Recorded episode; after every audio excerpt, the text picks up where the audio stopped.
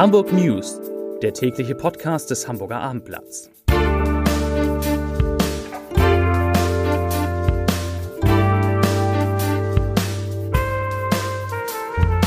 Moin, mein Name ist Lars Heider und heute geht es um ein Schiff, das im Hamburger Hafen gesunken ist. Weitere Themen. Dem Abendblatt liegt exklusiv die Kriminalitätsstatistik des vergangenen Jahres vor. Auf der A23 Richtung Hamburg hat es einen schweren Unfall gegeben und Achtung, Zukunftsforscher blicken erstaunlich positiv nach vorn.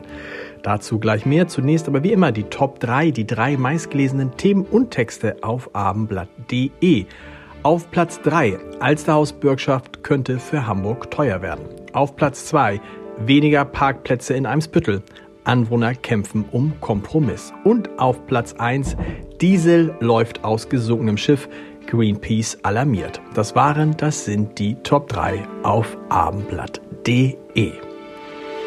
Im Hamburger Hafen hat es ein schweres Schiffsunglück gegeben. Heute Morgen ist ein 80 Meter langes und knapp 6 Meter breites Frachtschiff vor einem Terminal in der Elbe versunken. Nach Angaben von Feuerwehr und Polizei hatte die Alster, so heißt das Schiff, am Kalikai im Stadtteil Wilhelmsburg festgemacht, als sie kurz nach 5 Uhr massiv Schlagseite bekam.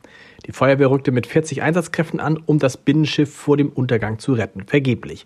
Um 6.07 Uhr versank die Alster mit etwa 1400 Tonnen Kalisalz und 3500 Liter Diesel an Bord in der Elbe.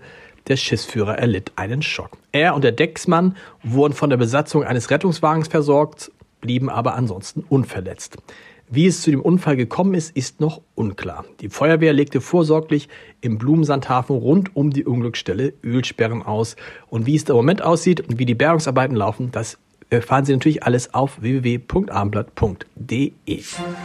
Und wo wir gerade im Hafen sind, Rauch im Maschinenraum einer Haddock-Fähre hat heute Vormittag noch einen Großeinsatz der Feuerwehr ausgelöst.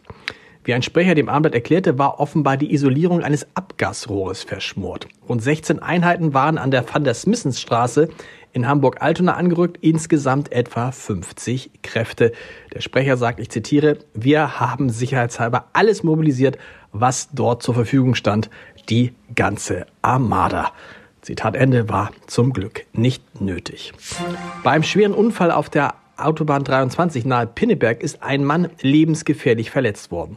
Der 28 Jahre alte Autofahrer kam am späten Montag, Montagabend mit seinem Wagen bei regennasser Fahrbahn aus noch ungeklärter Ursache von der Straße ab, rutschte in die seitliche Böschung, überschlug sich und blieb auf dem Dach liegen.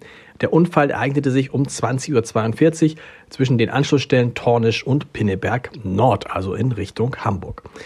Den ersten Einsatzkräften der Feuerwehr habe sich ein Bild der Verwüstung geboten, so heißt es. Die Retter fanden das stark deformierte BMW Coupé auf dem Dach liegend im Seitenstreifen.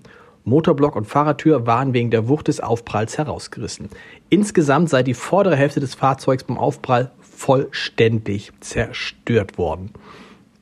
Der junge Fahrer aus Redding sei wie durch ein Wunder in dem Wrack zwar nicht eingeklemmt gewesen, aber die Feuerwehr musste ihn mit lebensbedrohlichen Verletzungen aus dem Wagen ziehen. Im vergangenen Jahr hat die Einbruchskriminalität in Hamburg erneut deutlich zugenommen. Das klingt nach einer schlechten Nachricht, ist es aber gar nicht. Die Kriminalitätsstatistik, die Innensenator Andi Grote und Polizeipräsident Falk Schnabel, der neue Polizeipräsident, am Donnerstag vorstellen werden, wird bei der Einbruchskriminalität einen Anstieg von rund 23 Prozent ausweisen. Das erfuhr das Abendblatt exklusiv. Aber trotz der Steigerung bleibt die Zahl der Taten auf einem insgesamt niedrigen Stand. In den vergangenen 50 Jahren wies die Statistik nur in den beiden vergangenen Jahren weniger Wohnungseinbrüche in Hamburg aus, also in den Corona-Jahren. Insgesamt wurden rund 3080 Wohnungseinbrüche bei der Hamburger Polizei angezeigt. Bei etwa der Hälfte der Taten blieb es beim Versuch 2022, waren es 2506 Wohnungseinbrüche gewesen aber das waren auch noch ein bisschen die Auswirkungen, die Ausläufer von Corona.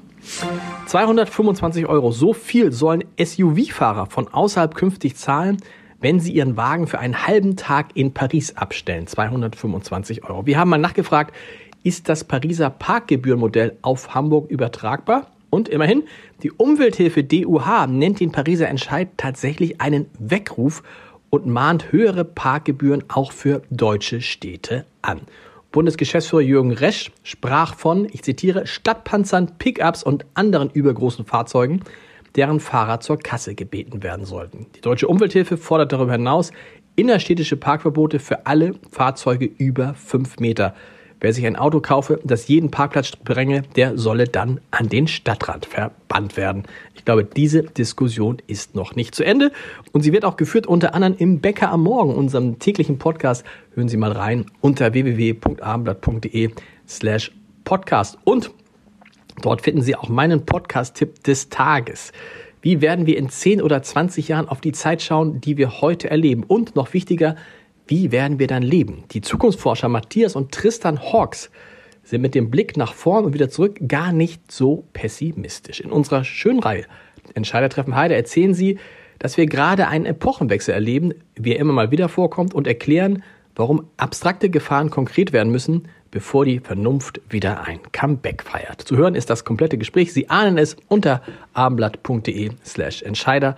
Und wir hören uns morgen wieder mit den Hamburg News um 17 Uhr. Bis dahin, Tschüss.